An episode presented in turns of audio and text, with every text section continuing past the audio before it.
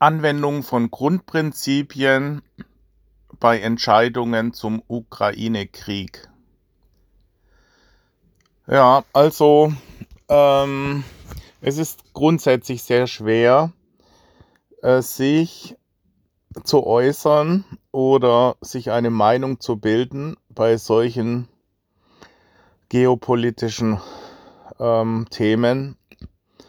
Mir ist es schon schwer gefallen, mir eine Meinung beim Irakkrieg, beim Syrienkrieg oder auch beim arabischen Frühling und äh, im Falle Libyen, Gaddafi und so weiter, das richtig zu beurteilen und einzuordnen. Ich versuche daher mal ähm, Grundprinzipien aus ganz anderen Bereichen auf das Ganze anzuwenden. Ähm, es gibt ja dieses Buch Shinzu, die Kunst des Krieges. Und da gibt es ein, also das Buch habe ich ähm, mal gekauft und äh, das ist äh, so, ich war eigentlich enttäuscht. Äh, man braucht da jeweils dann einen, ein Buch, in dem die Passagen dann auch erläutert werden. Aber da war eine Passage zum Beispiel, da heißt es, ist dein Gegner größer, dann fang keinen Krieg mit dem an. Also in der Anwendung, wenn du in Mexiko äh, oder in New York in irgendwelchen dunklen Vierteln angefallen wirst von äh, irgendwelchen Gangstern, die dir eine Waffe an die Stirn halten.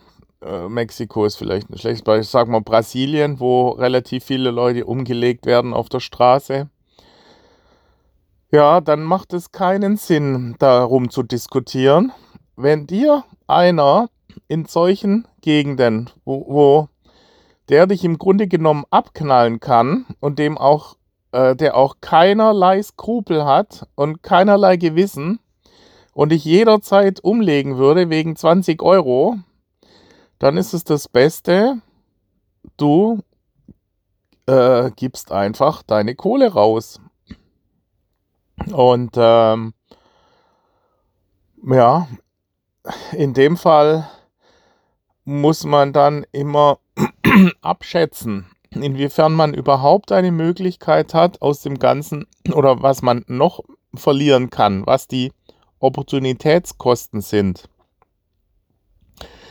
Und hier muss ich sagen, war Ukraine, die Ukraine ähm, recht blauäugig und hat tatsächlich gedacht, äh, sie äh, äh, Putin lässt sich irgendwie abschrecken oder hat äh, oder scheut sich davor, ähm, seine äh, äh aufgrund von Gewissen oder Reputation oder dergleichen äh, einen Krieg anzufangen, äh, dann halt äh, Russland herauszufordern, indem sie die Wasserzufuhr zur Krim ähm, unterbinden und solche Sachen ja, und mit dem Gedanken spielen, in die sich an die EU ähm, anzubinden oder in die NATO zu kommen und solche Sachen. Äh, das ist nicht sonderlich intelligent gewesen. Also das ist ein Grundprinzip eben, wie es so schon in Shinzu drin steht. Schau immer, ob der Gegner größer ist, klein, kleiner oder gleich. Ja. Und äh, das ist, sind ganz einfache Regeln. Und äh, dann sollte man immer überlegen, was äh, die, die Gegenspieler oder Verhandlungspartner, äh, was die für ein berufliches Umfeld und Werdegang die haben. Und meistens ist die Denkweise dann auch ähnlich. Ja, wo kommt Putin her? Ja, das ist KGB, also äh, relativ skrupellos, äh, die, die Vorgehensweise in solchen, in solchen Umfelden. Dann, dann der Zelensky, ehemals Schauspieler, der beherrscht natürlich das Spiel mit den Medien und kann gut reden und so weiter, aber ich glaube halt nicht, dass Schauspieler können oft nicht ähm, interdependent komplex ähm, die Zusammenhänge analysieren und ähm, sind meistens nur bis zu einer Ebene tief ähm, in ihren Gedankengängen. Dann Frau Merkel würde ich jetzt einstufen als sicherlich hochintelligent, analytisch und alles.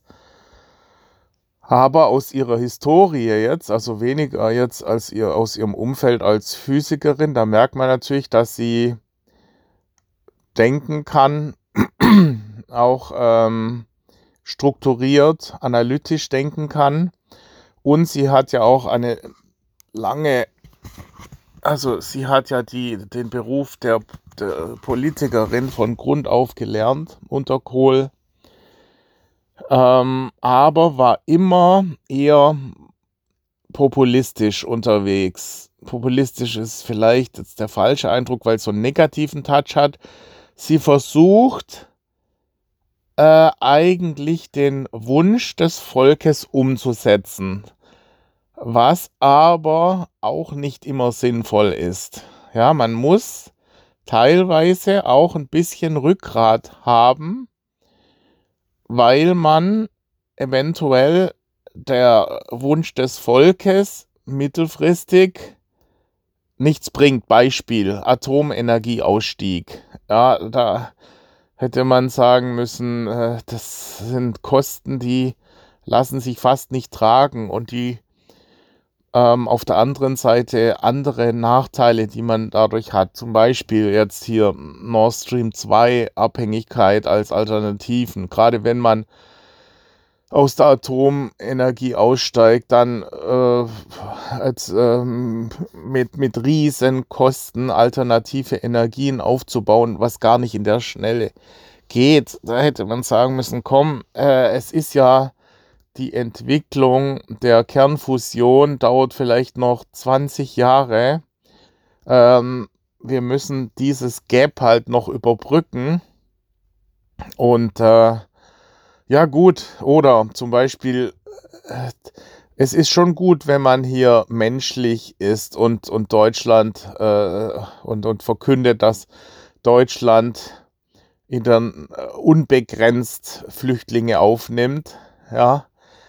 Ähm, aber das dann zu kommunizieren so massiv hat letztendlich dazu geführt, dass zum Brexit unter Umständen.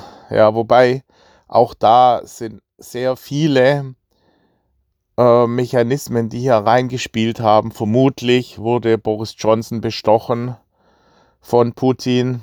Ja, der hat ihm wahrscheinlich ein paar Millionen gezahlt. Äh, kann man ja nicht nachweisen, aber ähm, ja, das sind alles sehr komplexe Zusammenhänge. Auch muss man das Ganze mittelfristig, langfristig sehen, wie die Wirkung ist, wenn Amerika in den letzten Jahren hier mehrere Autokraten, siehe arabischer Frühling, also Gaddafi und Assad, äh, ja, die äh, der Reihe nach abgesetzt haben oder wesentlich dazu beigetragen haben, ähm, oder Osterweiterung der NATO, ja, ähm, ähm, Russland letztendlich einzudämmen, äh, also dass Russland zumindest das Gefühl hat, ähm, hier beschnitten zu werden. Also hier hätte man den Faktor Zeit viel mehr äh, wirken lassen sollen. Ja, man hätte sagen sollen, okay, ähm, vielleicht bis hierhin, aber nicht weiter oder wenigstens dann parallel. Also ich, ich halte es nicht schlecht, die Idee, Russland wirtschaftlich einzubinden. Äh, an sich, unter dem Aspekt war dann Nord Stream 2 eigentlich eine gute Idee, ihnen aufzuzeigen, dass Russland an der Seite oder als Handelspartner von Europa Chancen hat. Und ich meine, die Bevölkerung hat ja schon den Vorteil genossen de, des Handels mit dem Westen in den letzten Jahren. Und ich habe kommuniziert mit Russen über Instagram. Und äh, da sind einige dabei, die aus dem Grund sogar Deutsch lernen, einfach weil sie ihre Zukunft sehen im, im Handel, im Interagieren zwischen westlichen Nationen oder zumindest mit Deutschland. Aber man darf natürlich nicht unterschätzen die Möglichkeiten von solchen Leuten wie Putin, die Leute dann doch letztendlich zu manipulieren vor Ort. Und was mich gewundert hat, war, wie konsequent in China diese ganzen neuen Medien abgeschalten werden und wie nachlässig das eigentlich in Russland durchgeführt wurde, wo nachweislich Facebook zum arabischen Frühling wesentlich beigetragen hatte, weil über Facebook und solche Plattformen sich diese Revolutionäre ähm, abstimmen konnten. Aber jetzt halt, ich habe mich auch mit ähm, syrischen Flüchtlingen unterhalten, mit denen ich in bei Mitfahrgelegenheiten im Auto saß und wir dann über Stunden diskutieren konnten. Und viele sehen halt nur ihre Position, dass sie im Recht wären. Ich meine, man muss sagen, Assad äh, äh, ist der Herrscher und der genauso wie Saddam Hussein war der Herrscher im Irak und hatte letztendlich das Ganze irgendwie im Griff. Ja, dass er natürlich beide teilweise radikal aufgetreten sind, indem sie hier ihre Bevölkerung drangsaliert haben. Ähm, das ist natürlich auch zu unterbinden, aber ist dann schwierig, wenn es ein ähm, autarker Staat ist, dann hier denen Vorschriften zu machen. Ich meine, im Grunde genommen kann man nicht jedem Staat vorschreiben. Genauso ist es mit China. China, Menschenrechte und so weiter. Ich meine, man will auf der einen Seite mit China Handel treiben und äh, schreibt ihnen dann vor, wie sie intern ihre Sachen zu handhaben, äh, handhaben sollen. Ähm, das geht eigentlich zu weit. Und ähm, ich meine, diese Staaten, die haben diese autokratischen Führungsstile, weil sie sonst halt keine Ruhe bekommen in ihrem Land. Wenn, wenn sie in, in China werden die Dinge halt radikal durchgedrückt und die Bevölkerung muss sich dann halt fügen und kann dann, äh, muss sich zurückhalten mit, mit ihren Freiheitsstrebungen. Und früher oder später ähm, müssen diese Systeme dann konkurrieren mit solchen demokratischen Systemen und dann kann es sein, dass die Intelligenz, so wie es jetzt in Russland ist, auswandert. China hat dieses, hat ja großen Erfolg mit ihrem System Während in China zehn Flughäfen gebaut werden, kriegt es ein demokratisches Deutschland noch nicht mal auf die Reihe, einen einzigen Flughafen zu bauen. Man muss auch die Vorteile sehen. Die können einen Staudamm bauen, den größten Staudamm der Welt beim Yangtze. ja, den, äh, der wahrscheinlich sonst in äh, äh, ein, ein demokratisches System hätte das wahrscheinlich nicht auf die Reihe gebracht, weil man eben sehr viele Leute enteignen musste und relativ radikal durchgreifen musste.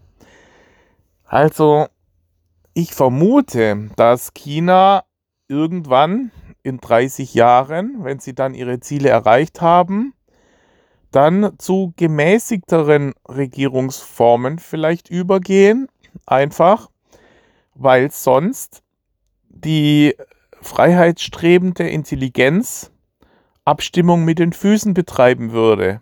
Das heißt, sie würden diese ähm, Leute verlieren.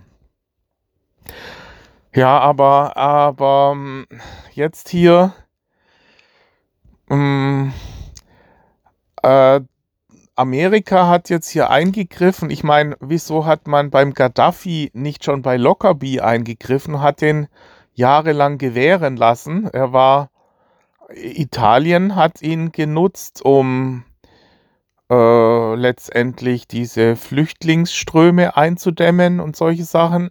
Äh, erst als Gaddafi anfing, von einer eigenen Goldwährung zu reden, da war dann der, die rote Linie überschritten.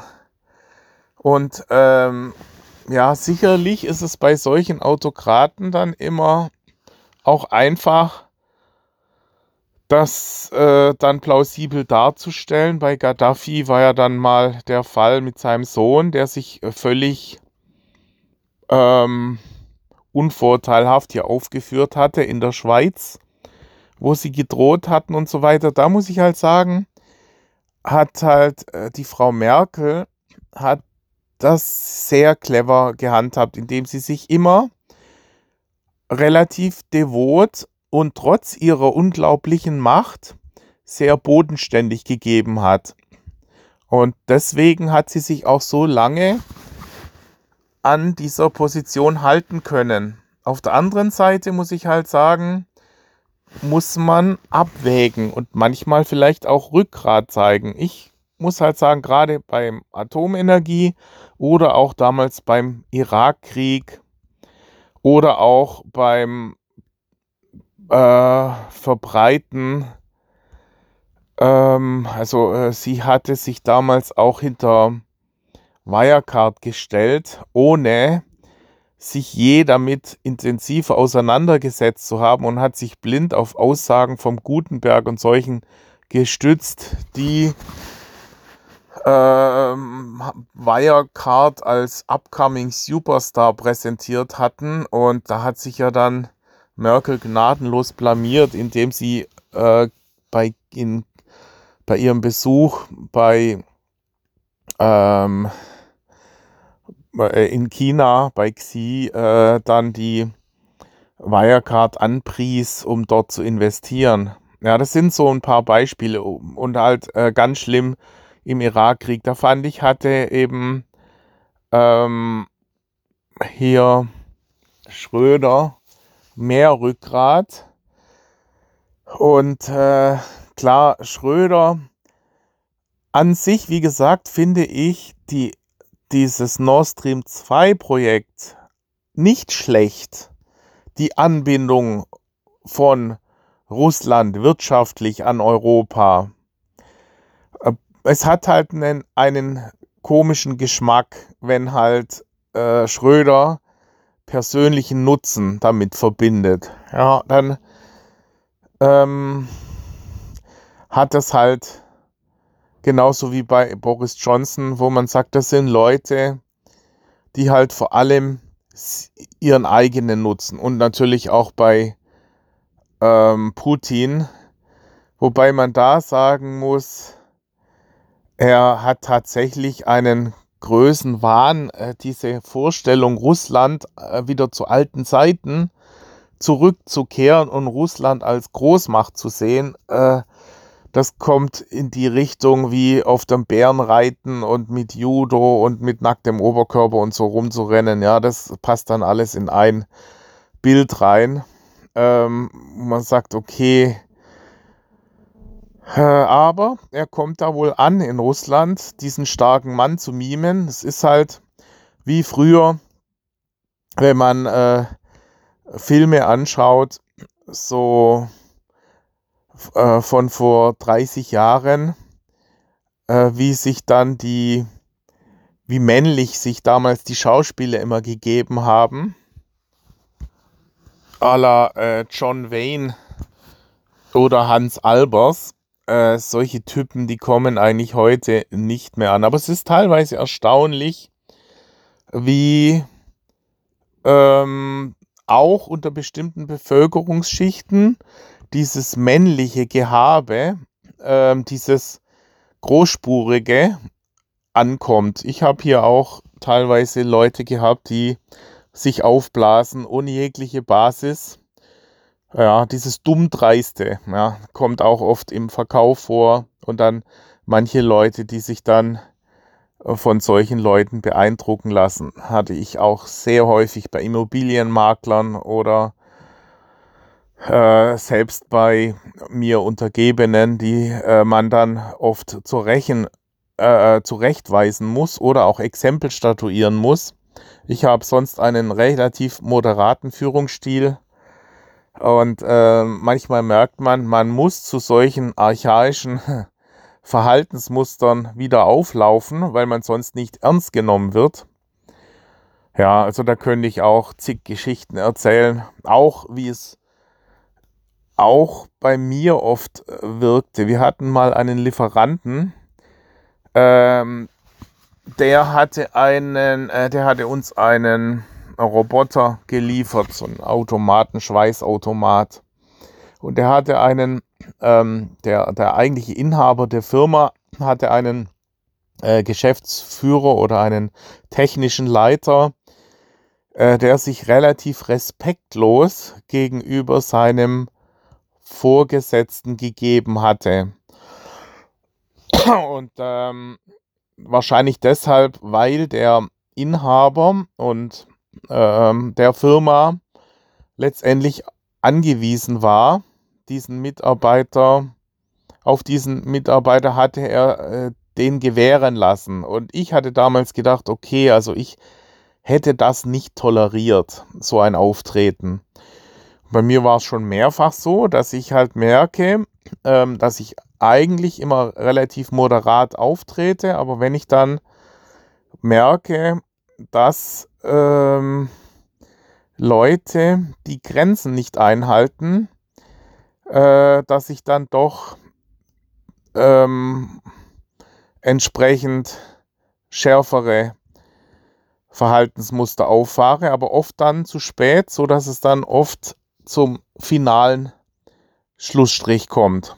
Also, dass ich dann die Leute nur noch entlassen kann oder den Kontakt äh, beende. Ja, und, und oft ist es so, dass die Leute dann äh, das gar nicht gewohnt sind, weil ich, weil ich in den Wochen, Monaten und Jahren davor relativ moderat auftrat. Und dann, wenn man dann plötzlich relativ schnell die Zügel anzieht, äh, dann können manche Leute nicht damit umgehen, weil sie dachten, äh, sie könnten so weiter verfahren. Also man muss oft äh, schon relativ früh zeigen, aufzeigen, dass es in diese Richtung nicht weitergehen kann.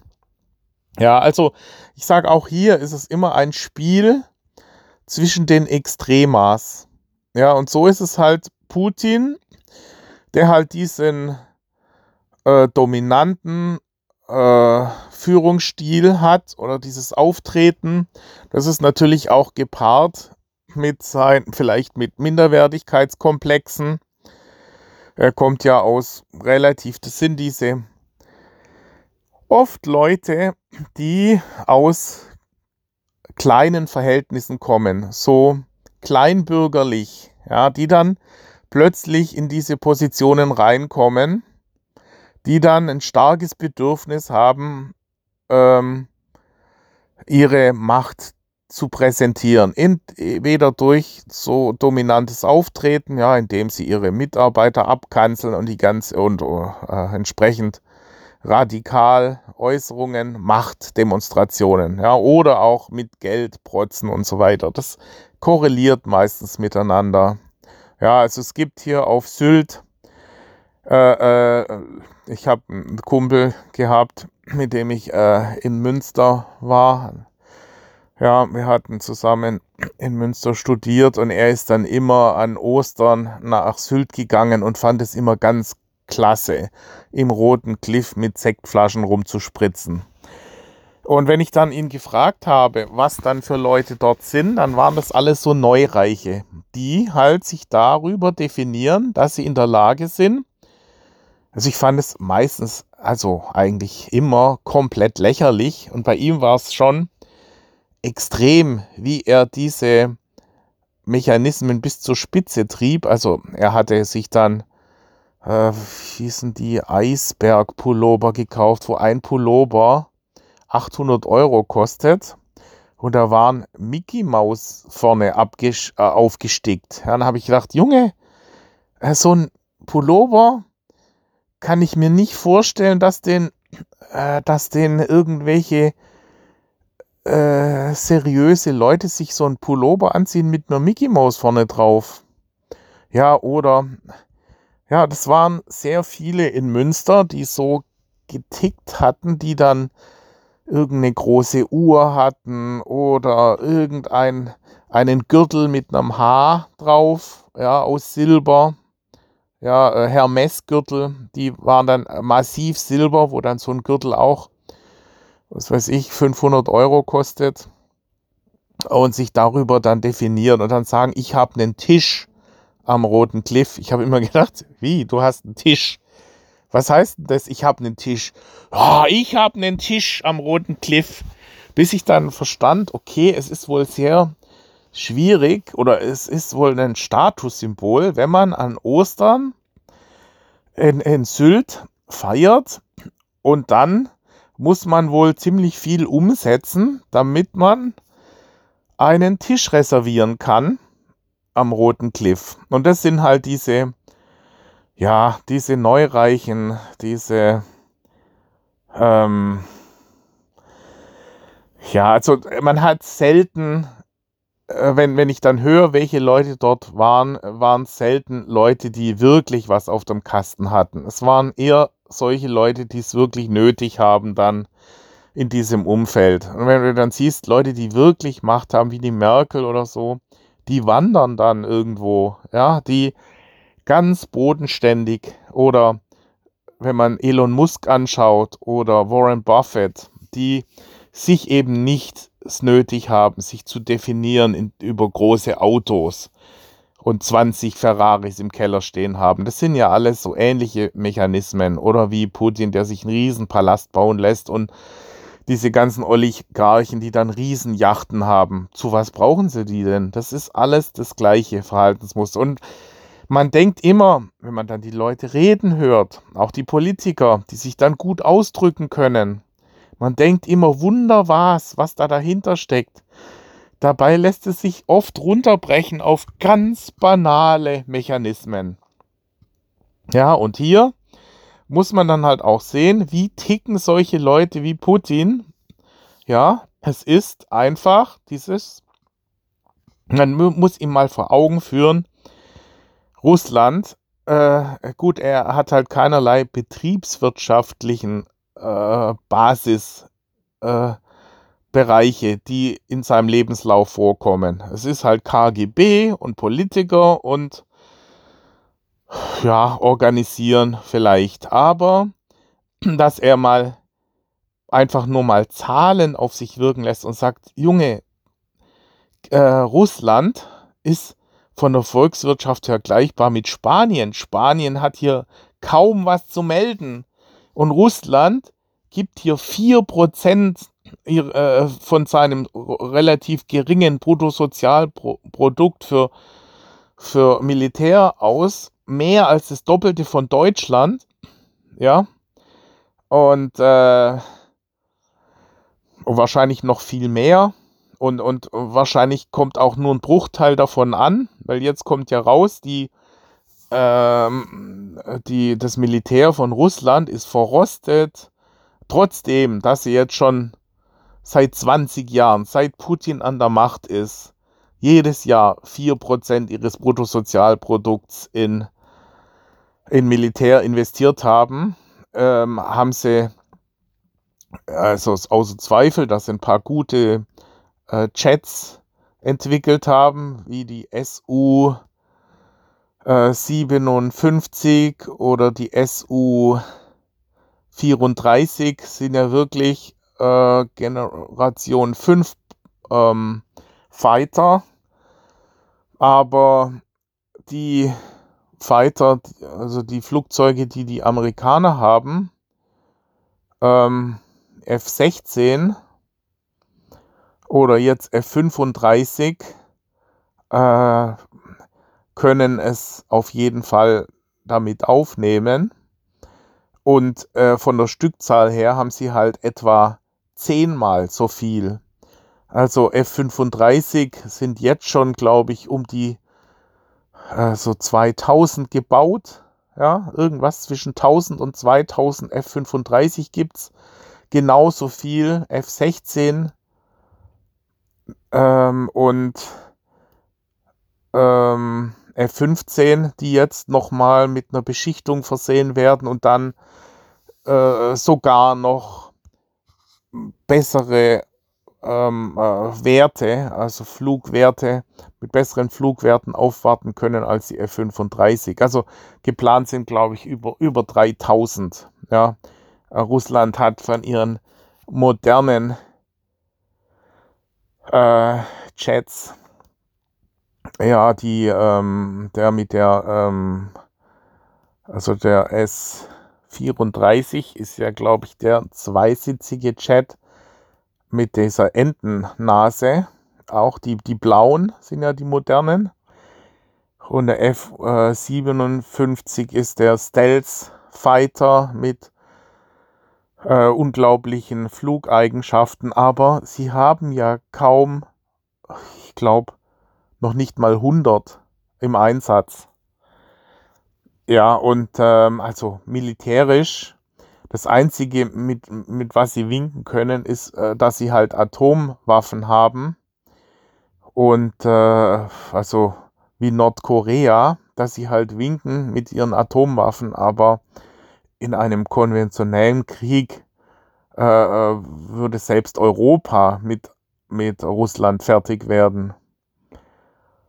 Ähm, ja, also und ähm, aber äh, die äh, Europäer sind nicht so crazy. Ja, ich meine, ein Putin, aber das ist vielleicht auch Strategie.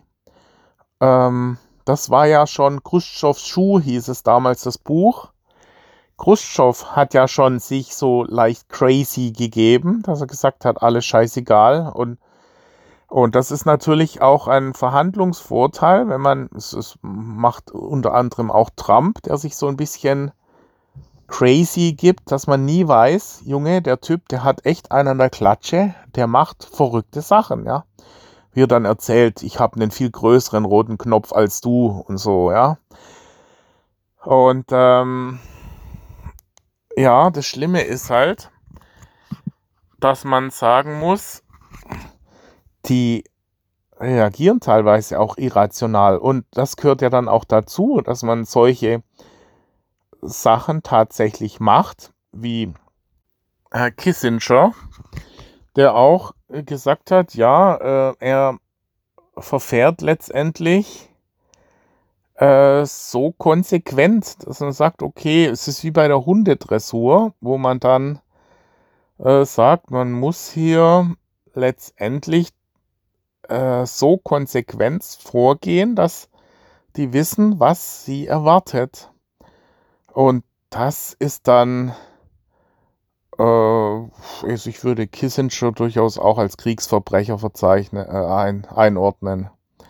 Das ist, hat nichts mehr mit Menschlichkeit und so zu tun. Wenn man praktisch mit dem Menschenmaterial umgeht wie mit Ameisen, die man da nur sieht als Mittel zum Zweck. So ähnlich war es ja auch ähm, unter Hitler, der, wenn Partisanen aufgetreten irgendwo auftraten. Es gibt hier italienische Dörfer, die hier dem Erdboden gleichgemacht wurden. Also wenn da ein äh, SS-Offizier ähm, erschossen wurde, dann wurde die gesamte männliche Bevölkerung in ein Gebäude getrieben und alle tausend erschossen. Ja, und damit hat er es natürlich erreicht. Das waren dann Algorithmen, wo die Leute wussten, okay, das funkt, äh, wenn, wenn du das und das machst, dann passiert das und das. Aber zu welchem Preis? Und ähm, man kann natürlich dann alles niederbügeln, wenn man diese, ähm, diese Macht hat. Tja, und das ist halt dieses Prinzip, was ich anfangs schon geschildert hatte, mit diesem äh, Waffe an den Kopf halten von irgendwelchen äh, Ganoven in irgendwelchen dunklen Vierteln in New York, wo man dann einfach nicht mehr rational letztendlich das oder erwarten kann, dass der Gegenüber irgendwelche Skrupel hat oder dergleichen. Ja, der äh, und so ähnlich ist es äh, bei Putin wohl auch. Ja, aber hier äh, glaube ich jetzt tatsächlich, dass diese wirtschaftlichen Sanktionen in diesem unglaublichen Ausmaß, die könnten tatsächlich funktionieren, aber man hätte das halt im Vorfeld vermeiden können, dass, dass es überhaupt so weit kam. Und der Fehler war ganz klar, die Ukraine die hier einen relativ unerfahrenen Staatschef, Solinski, Selinski, der jetzt hier zwar gelobt wird, aber der vorher äh, sich viel zu weit aufgeblasen hatte. Ja, also wenn er es hier mit Russland zu tun hat, dann hier Wasser äh, abzukappen für die Krim und äh, das Ganze versucht wieder zurückzuführen und so weiter. Er hat den Ernst der Lage nicht erkannt.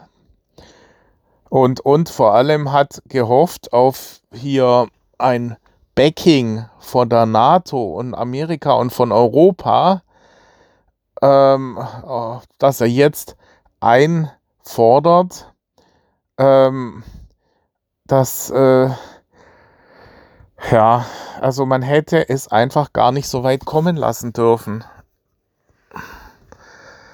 Und ähm, es ist tatsächlich so, Russland war in dem Fall der größere. Und wenn man da nichts dagegen zu setzen hat, dann ist es tatsächlich das Beste, man einfach äh, klein beigibt und einfach die Zeit arbeiten lässt. Ich fand Deutschland sehr gut, die einfach über die Zeit ja, es hat zwar 50 Jahre gedauert, aber nach 50 Jahren und es gibt immer wieder Zeitfenster, die man nutzen muss. Ja, nicht, nicht mit Gewalt. Es gibt ja so ein Gleichnis von Indern, die sie erzählen. Ayurveda äh, äh ist ja da in Indien äh, groß. Und die sagen halt, Europäer denken oft so, ich will auf das andere Ufer. Der, der Fluss hat zwar eine gewisse Strömungsgeschwindigkeit, aber trotzdem schwimme ich im rechten Winkel auf die andere Seite rüber, was schlichtweg Dummheit ist. Der Inder, und, und äh, vor allem dann ist es so, der Europäer schwimmt also im rechten Winkel auf den anderen äh, zum, äh, mit einem unglaublichen Kraftakt auf die andere Seite des Ufers. Wenn dann ein Ast herkommt, dann stößt er den zur Seite, weil er ihn ja stört in seiner Schwimmbahn. Während der Inder, der lässt sich mit dem Strom treiben. Wenn dann dieser Ast dahergeschwommen kommt, dann hält er sich daran fest, weil er sagt, er, der stört mich nicht in meiner Flugbahn, sondern im Gegenteil, er hilft mir sogar. Und ich, ich, immer wenn es sich mal eine Chance ergibt, mache ich mal wieder einen Schwimmzug in die richtige Richtung, ganz grob. Ich visiere das andere Ufer an und mit der Zeit komme ich auf der anderen Seite an. Zwar nicht im rechten Winkel, aber relativ elegant. Und das ist die richtige Vorgehensweise. Und so muss ich sagen, hat Deutschland es genutzt und hat im richtigen Moment dann sehr schnell clever agiert und die Zeit für sich arbeiten lassen. Und Deutschland ist wieder vereinigt ohne Krieg. Und hier muss man halt sagen, ähm, dann bei, äh, während Putin es schon äh, ihm jetzt hier die Grenzen aufzuzeigen, ist schon sicherlich sinnvoll, aber ähm, nicht zu dem Preis eines Weltkrieges oder auch regionalen Krieges. Oder auch hier, äh, auch der 30-jährige Krieg war meiner Meinung nach Dummheit. Ja, und da kann sich eigentlich äh, Luther, ich würde Luther als extrem bedenklich einstufen. Einer, der dazu beigetragen hat, letztendlich zum Dreißigjährigen Krieg, durch seine Thesen und durch dieses Aufgebaren und hier die bestehenden föderalen Strukturen äh, äh, aufmischen zu wollen. Ja, und das gleiche war ja im, ähm, im, in Syrien. Äh, der bestehende Machthaber war nun mal Assad. Und dann äh, hier einen, äh, einen Aufstand anzuzetteln. Zu welchem Preis? Ja, man hätte natürlich sagen können, ja, ähm, äh, das ist nicht in Ordnung und er geht hier gegen bestimmte Bevölkerungsschichten vor. Aber er hat halt die Macht. Klar, es hätte fast ge geklappt, aber zum Preis von Tausenden von Toten. Da ist es doch besser, man arbeitet mit diesen Systemen zusammen und wartet einfach über die Zeit. Genau so wird es halt auch im ähm, Nordkorea letztendlich. Die Zeit wird das Ganze lösen. Ja, es, es macht keinen Sinn. Der wird sich an der Macht halten und den, natürlich könnte man den niederbomben. Ja, also äh, die hätten überhaupt nichts dagegen zu setzen. Aber über die Zeit wird der verschwinden und es wird eine Vereinigung von Nord- und Südkorea geben. Innerhalb von den nächsten 30 Jahren. Vermute ich. Äh, das fände ich den eleganteren Weg, die Zeit für sich arbeiten zu lassen und nicht gewaltsam solche Sachen. Und hier beim äh, Putin muss man sagen, okay, man hätte natürlich aufzeigen können, aber da wundert mich, dass das immer nur verbal geschieht, dass man hier redet viel besser ist doch das mit Diagrammen darzustellen und, und äh, in Filme oder so zu schicken, wo man besser das darstellen kann.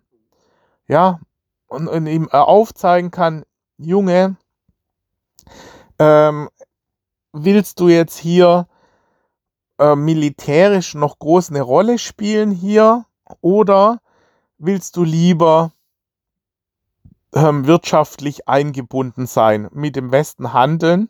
Und äh, du siehst doch hier, es ist zu deinem Vorteil, äh, dass, dass äh, der Außenhandel Deutschland, Russland war sogar für Russland positiv. Das heißt, Russland hat mehr Gas an Deutschland verkauft, als die deutschen Maschinen und Mercedes nach Russland geliefert haben durch diese riesen Energielieferungen, Nord Stream 1, 2, Öl und so weiter.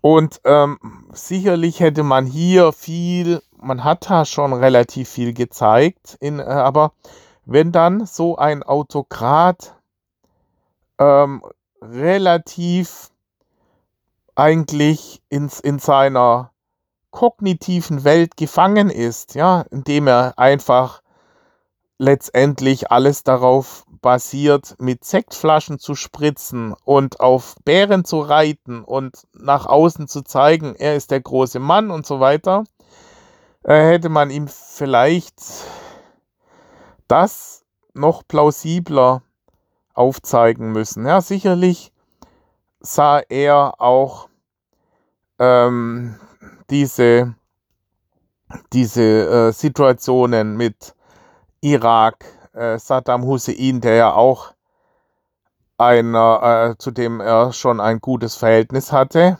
und ähm, Assad. Ja, da hat er, hat er re relativ radikal dann äh, eingegriffen und es geschafft, Assad letztendlich an der Macht zu halten. Bei Saddam Hussein ähm, hätte er wahrscheinlich nicht äh, geschafft, ihn letztendlich hier, ähm, weil, weil eben ja, das so massiv von Amerika vorgetragen wurde und äh, relativ zügig auch mit einer unglaublichen Dominanz dann durchgeführt wurde. Der dritte Irakkrieg, also sprich die Entmachtung dann von Saddam Hussein. Ähm, ja, aber das war sicherlich ein Fehler.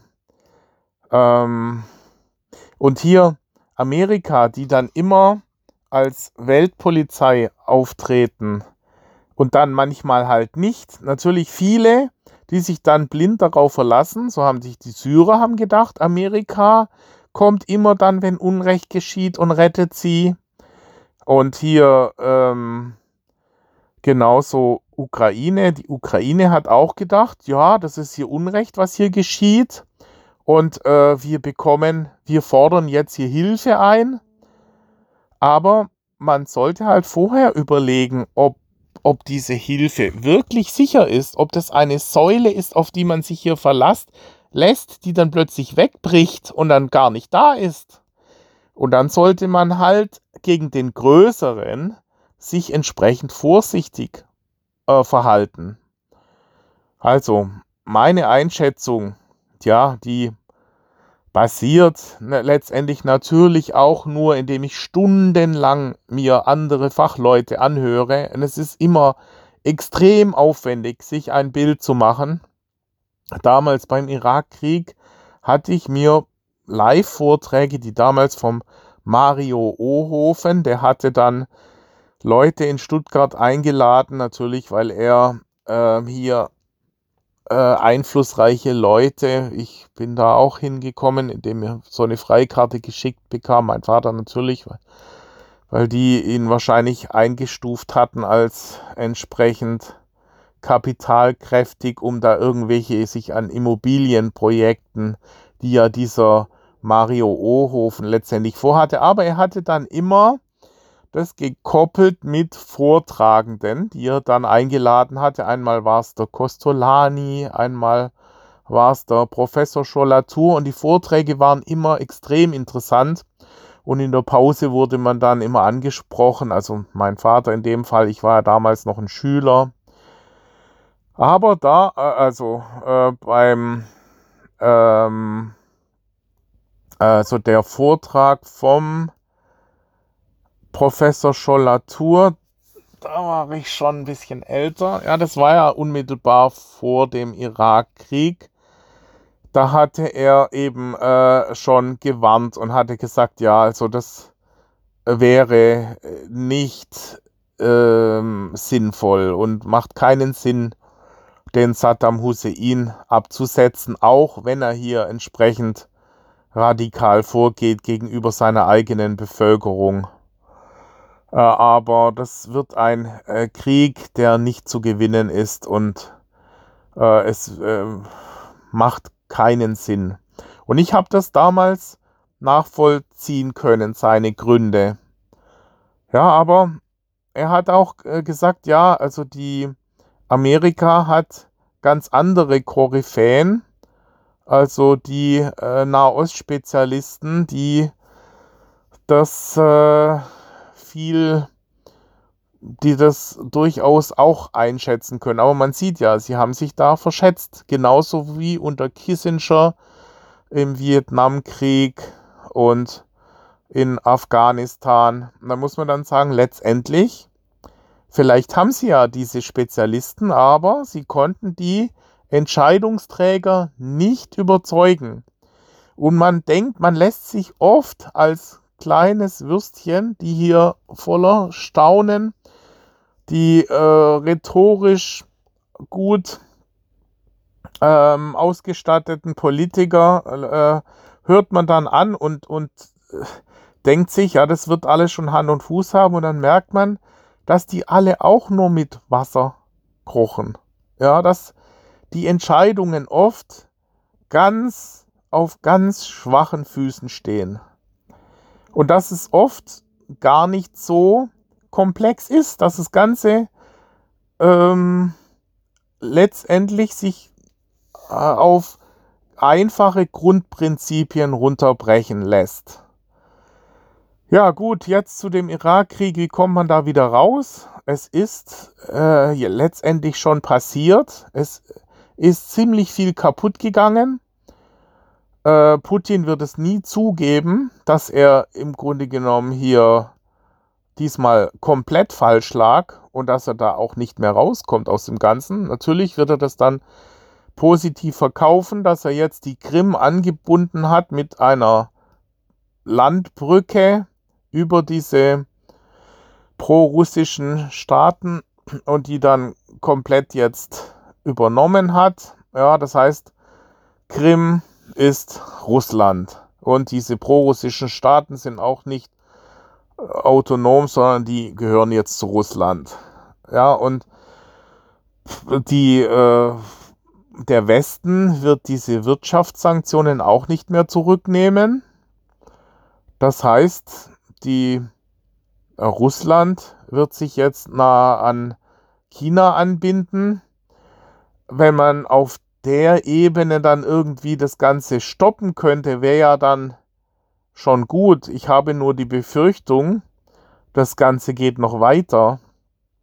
Und dann wird das Ganze richtig gefährlich.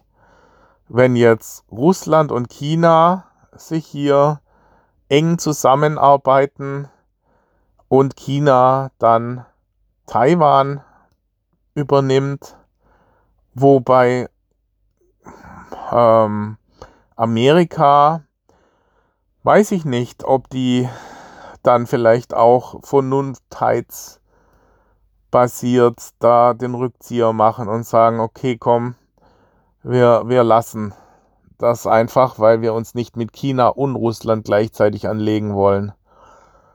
Ähm, momentan wird ja schon Taiwan Semiconductor, der größte Chip-Produzent der Welt, baut ja mittlerweile ein Werk in Amerika, im Zentrum in Amerika, in der Größenordnung 10 Milliarden werden in dieses Werk gepumpt, um unabhängiger zu sein von Taiwan. So wie in anderen Regionen Öl eine Rolle spielt, spielt hier in Taiwan halt die Chip-Lieferung, die Chipversorgung eine Rolle. Vermute ich. Ja. Sonst äh, natürlich auch, um einfach vor China ein anderes Modell aufzuzeigen, das erfolgreicher ist als das Autokrate, autokratische System in China. Ja, und, äh, und äh, so war es ja vielleicht auch mit Hongkong gedacht, um zu zeigen, guck mal, hier Hongkong ist wesentlich erfolgreicher als ihr in China. Ihr kriegt gar nichts gebacken, aber jetzt hat ja China in den letzten 20 Jahren gezeigt, dass sie durchaus in Shanghai, in Peking und in Guangdong heißt, glaube ich, die Gegend, also in diesem äh, Bereich ähm, ähm, südlich China, äh, wo eine riesen Wirtschaftsregion hier aufstrebt. Ja, dass man dann sagen kann, können die sagen, ja, äh, wir sind noch viel erfolgreicher. Aber das sind alles sehr komplexe Zusammenhänge und äh, schwierig, wie, wie sich das weiterentwickelt. Ja, also ich vermute halt, dass beim Konkurrenz dieser Systeme, worum es dann im großen Maßstab dann geht, und zwar Russland spielt hier nur eine ganz kleine Rolle. Ja, wenn man vergleicht, China hat äh, äh, das zehnfache Bruttosozialprodukt wie Russland. Also Russland ähm, ist ein letztendlich wird froh sein dürfen, dass es China letztendlich ihre Energie liefern dürfen. Ansonsten werden sie nicht viel melden. Also Russland wird überhaupt nicht mehr viel zu melden haben, weltweit gesehen. Und diese Fantasien vom Putin, die hätte man ihm halt äh, äh vor Augen führen müssen, dass er hier Vorstellungen hat. Äh, er, er kann froh sein, dass er seine Bevölkerung einigermaßen im Griff hat, im Griff hat und sie einigermaßen was zu essen haben. Ja, äh, und äh, Russland, ähm, außer die paar Oligarchen, die hier auch, wie gesagt, Champagner spritzend irgendwo auftreten in Südfrankreich und äh, an irgendwelchen Promi-Orten äh, sind das ja ähm, Leute mit Minderwertigkeitskomplexen vergleichbar derer, die auf Sylt mit Champagnerflaschen spritzen. Also äh, eine große Basis ist da nicht da. So stufe ich das Ganze ein und ähm, ja, schade ist es halt, dass keiner der Politiker, ja, Merkel wäre noch die einzige, die vom Intellekt und auch von ihrer, von der Länge, von der Dauer, die sie bereits ähm, auch weltweit wahrgenommen wurde als Persönlichkeit, die hier hätte auf Putin einwirken können. Aber dazu war sie zu rückgratlos. Ja, also das vermisse ich als, als zentrales Attribut. Natürlich auch auf der anderen Seite, gerade deshalb, weil sie sich so amöbenhaft verhalten hat in den letzten Jahren, konnte sie sich auch so lange am, an der Macht halten. Ja, das ist halt das, was gegenläufig ist, um letztendlich lange in demokratischen Systemen an der Macht bleiben zu können, muss man dieses amöbenhafte Verhalten beherrschen. Auf der anderen Seite um aber etwas zu bewirken, muss man auch ein gewisses Rückgrat aller Elon Musk haben und letztendlich auch Sachen, die unbequem in der Bevölkerung erscheinen, durchdrücken. Und ähm, Merkel, ja, ich muss auch das letztendlich der Frau Merkel anlasten, dass sie nicht entsprechend auf Putin hat einwirken können. Vielleicht, ja, äh, hat er sie auch nicht richtig ernst genommen, weil sie halt zum Beispiel beim Irakkrieg einfach nur ein Lakai der Amerikaner oder sich so gegeben hat, als letztendlich nicht eigenständig hier aufzutreten. Ist natürlich, wie gesagt, immer ein Abwägen und das Spiel zwischen den Extremas, dieses Ausloten, ist immer schwierig. Aber so können halt aus kleinen, erst klein erscheinenden Fehlern sich äh, äh rückblickend große Konsequenzen ergeben.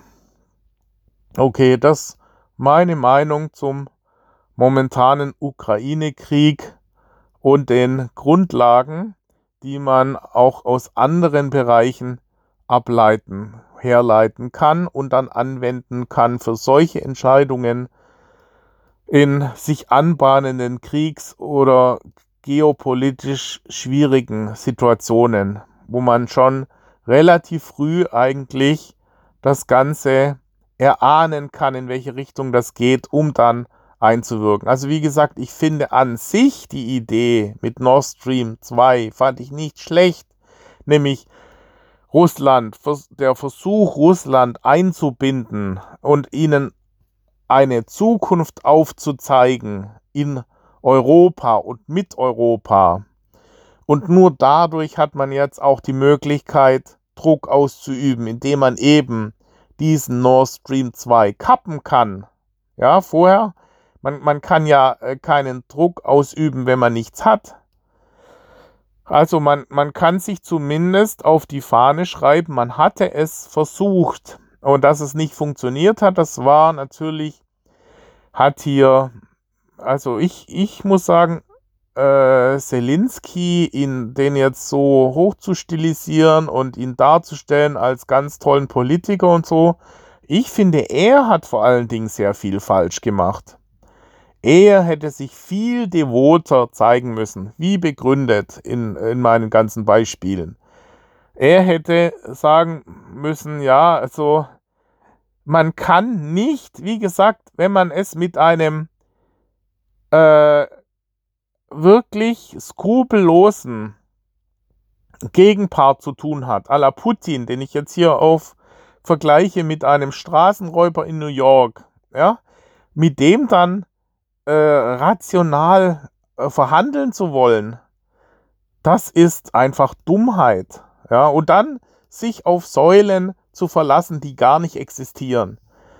Da muss man tatsächlich sagen müssen, ja, Junge, du bist der Größere, ich bin der Kleinere, à la Shinzu, die Kunst des Krieges. Ich kann mich mit dir nicht, äh, ähm, ich muss letztendlich sagen, ja, die Krim willst du unbedingt haben ich kann dir nichts dagegen entgegensetzen. Und ähm, Europa und Amerika werden mich hier, weil ich eben nicht in der NATO drin bin, werden mich am langen Arm verhungern lassen. Und äh, lass uns jetzt schon ver verhandeln und ich bin relativ weich. Ich werde dir die Krim überlassen und die ganzen pro-russischen Bereiche auch noch dazu und lass uns hier eine neue Grenze ziehen und dann lass mich aber bitte in Ruhe und wir versuchen weiterhin zu verhandeln. Ja, was kann er denn machen? Er kann nur letztendlich bitte, bitte sagen, denn er hat nichts. Er hat ja dann, da hätte er vielleicht noch die Atomwaffen, das ist ja das Einzige, was heute noch funktioniert, hätte er auf keinen Fall darauf verzichten dürfen. Das war sicherlich ein Fehler, denn Ukraine hat ja Atomwaffen und die haben sie dann weggegeben. Hätten sie die gehabt, hätten sie immer noch damit drohen können. Siehe, ja gut, da muss man dann aber auch überlegen, wenn das natürlich Schule macht, äh, wie Nordkorea, also sprich, äh, das äh, nach dem Pavlovschen Hundprinzip sieht und sagt, okay, man wird immer belohnt äh, für Tätigkeiten oder verhandelt Verhaltensmuster, die man wünscht, äh, dann müsste man ja aufzeigen, dass einem auch ein Atomkraft, äh, was Atomsprengköpfe letztendlich einem kein, keine Hilfe sind. Ja, also sprich, man müsste hier äh, aus amerikanischer Sicht, auch wenn man wie Kissinger drauf wäre, ein Exempel statuieren und zeigen, schau mal, selbst mit Atomsprengköpfen hast du keine Chance, weil wir schießen deine Sprengköpfe ab, noch äh, bevor die überhaupt richtig abgehoben haben, weil wir, äh, äh, was weiß ich, Star Wars äh, Satelliten von Elon Musk, die schießen die alle ab oder so. Ja, und dann zeigt man am Beispiel von ähm, äh, Nordkorea, dass der Westen technologisch so weit vorne dran ist, dass letztendlich es wieder darauf hinausläuft, wie großer, größer und ihr seid kleiner und selbst wenn du Atomwaffen hast, bringen die dir gar nichts, weil wir einfach technologisch äh, äh das neutralisieren können.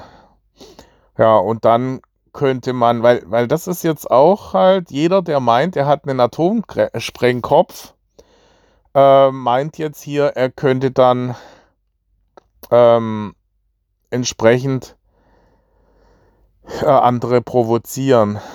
Ja, und man kann dann gar nichts dagegen tun. Ist auch schwierig.